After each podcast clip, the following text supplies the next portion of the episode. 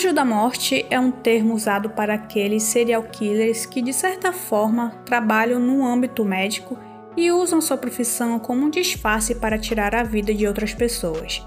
Existem vários motivos para eles cometerem esses atos, mas o caso de hoje, o da ex-enfermeira Kristen Gilbert, vai muito além do que um simples ato de misericórdia.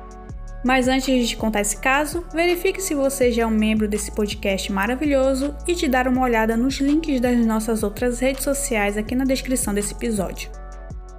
E então, vamos começar? Kristen Heather Strickland nasceu em Fall River, em Massachusetts, no dia 13 de novembro de 1967. Ela era a filha mais velha do casal Richard e Claudia Strickland. Depois de alguns anos, a família se muda para Groton, também em Massachusetts, e em seus anos de pré-adolescência, Kristen não demonstrou nenhum comportamento estranho. Ela, inclusive, era uma estudante exemplar que até fazia parte do clube de matemática do colégio. À medida que ela crescia, porém, começou a surgir sinais de que algo não estava certo. Seus amigos e alguns familiares disseram que Kristen era uma mentirosa compulsiva e uma pessoa manipuladora. Isso se deu por causa das várias ameaças de suicídio que ela fez em momentos de raiva para poder conseguir o que queria das pessoas.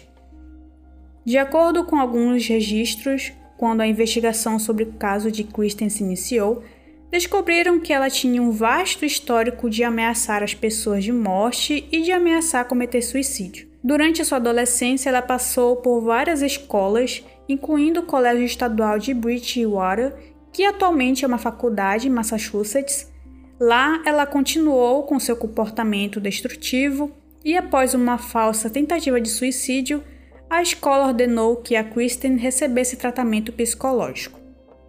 Por causa disso, ela foi transferida várias vezes de colégios e faculdades até que em 1987 ela se matriculou na Faculdade Comunitária de Greenfield e em 1988 ela se graduou e recebeu um diploma em enfermagem.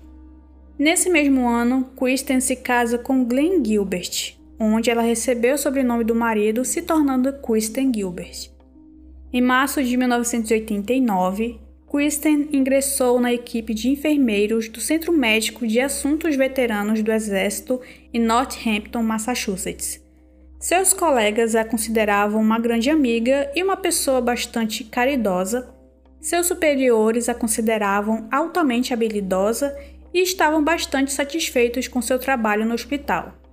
Enquanto isso, ela e o marido tiveram dois filhos e parecia que a sua vida seria muito promissora. Mas esse tipo de vida, pacata e sem atribulações, não era muito o perfil da Kristen.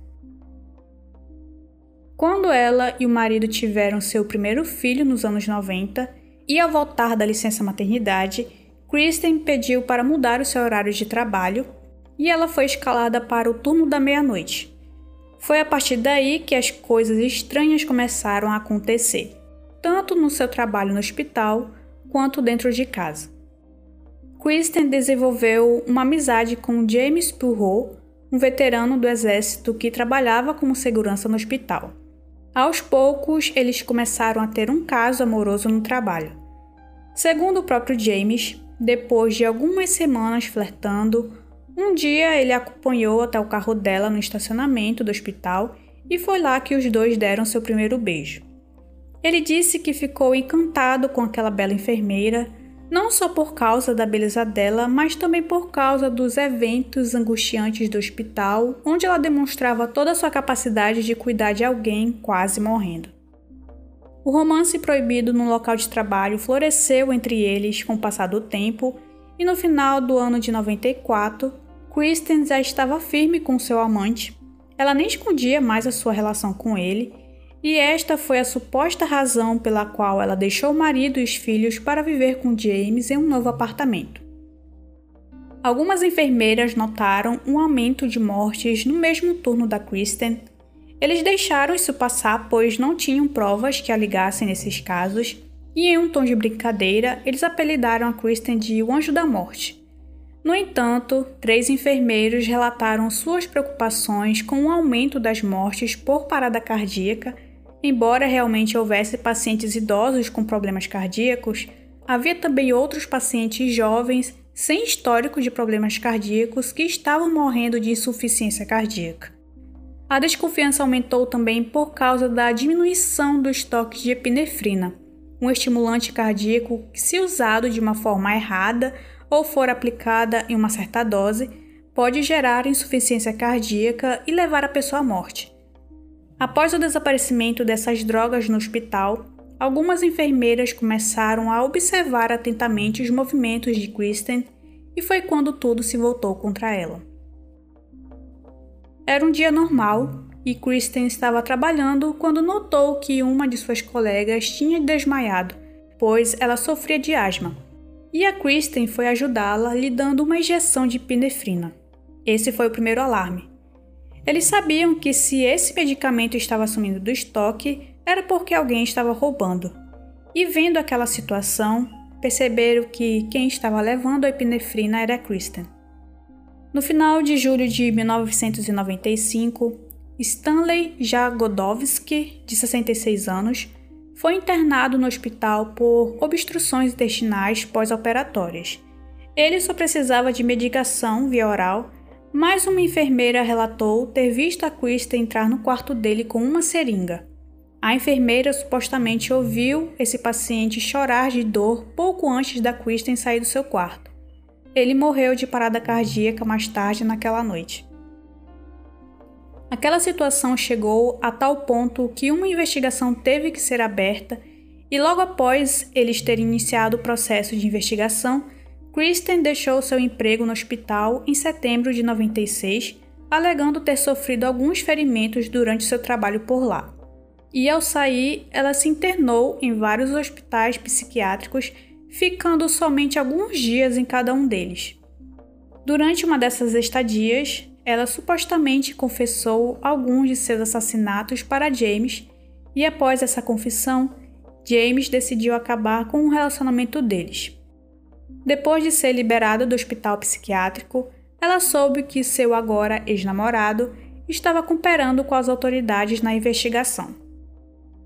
O hospital começou a receber muitas ligações anônimas de uma certa pessoa que alegava ter plantado uma bomba lá dentro.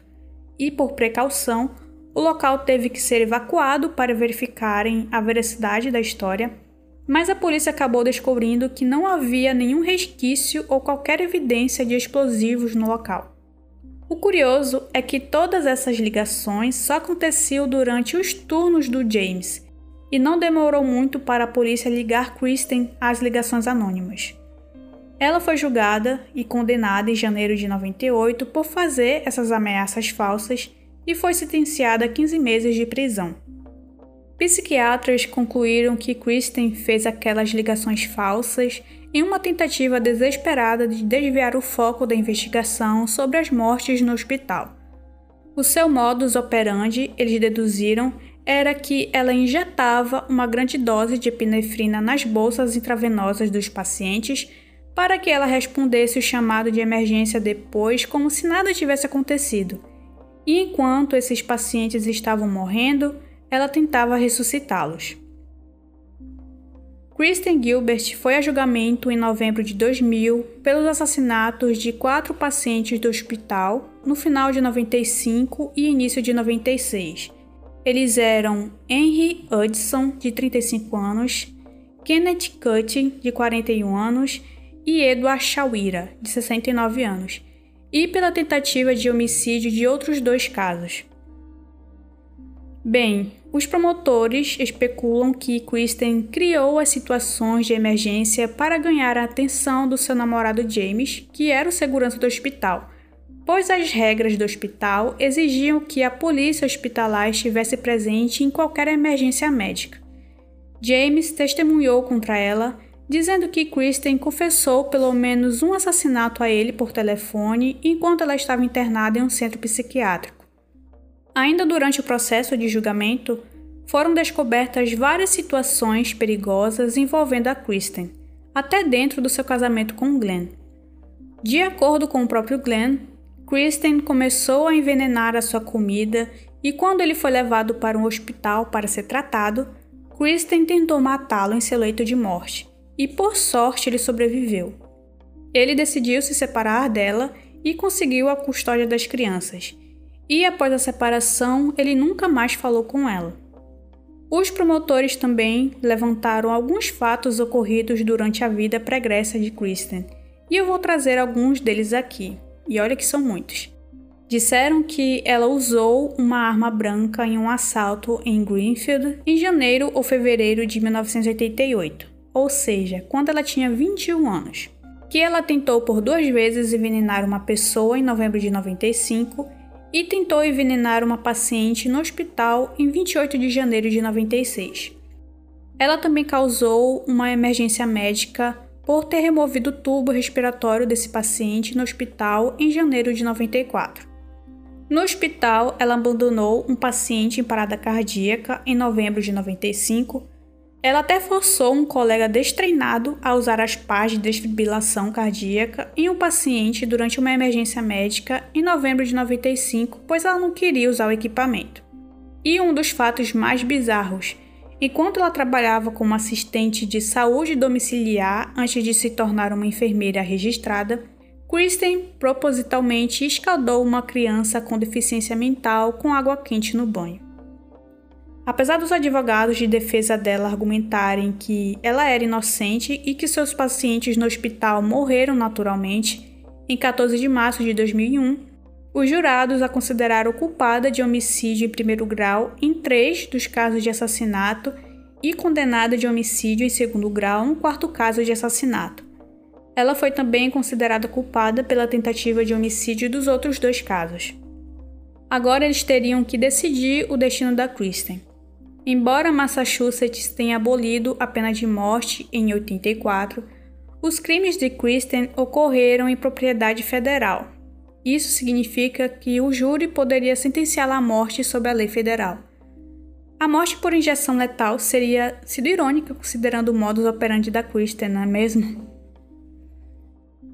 Depois de deliberarem por dois dias, o júri não pôde concordar unanimamente sobre a pena de morte e o juiz a condenou a quatro penas consecutivas de prisão perpétua sem chance de liberdade condicional, mais 20 anos. A família da vítima, Henry Hudson, esperava a pena de morte. Já a Nancy Cutting, a viúva da vítima Kenneth Cutting, se contentou em vê-la sentada na cadeia pelo resto da vida. Ela está atualmente cumprindo a sua sentença no Centro Médico Federal em Fort Worth, no Texas, sua sentença foi baseada na morte de quatro pacientes confirmados, mas estima-se que a Kristen pode ter sido responsável por 350 ou mais mortes e mais de 300 casos de emergência médica ao longo dos sete anos em que ela trabalhou como enfermeira. Espero que você tenha ficado até o final desse episódio e se achou interessante, compartilhe para que outras pessoas que gostam desse tipo de conteúdo ouçam. Se quiser ajudar financeiramente esse projeto, temos a opção de doações na plataforma da Aurelo. Vai lá dar essa força. Bom, vou ficando por aqui. Um beijo tchau!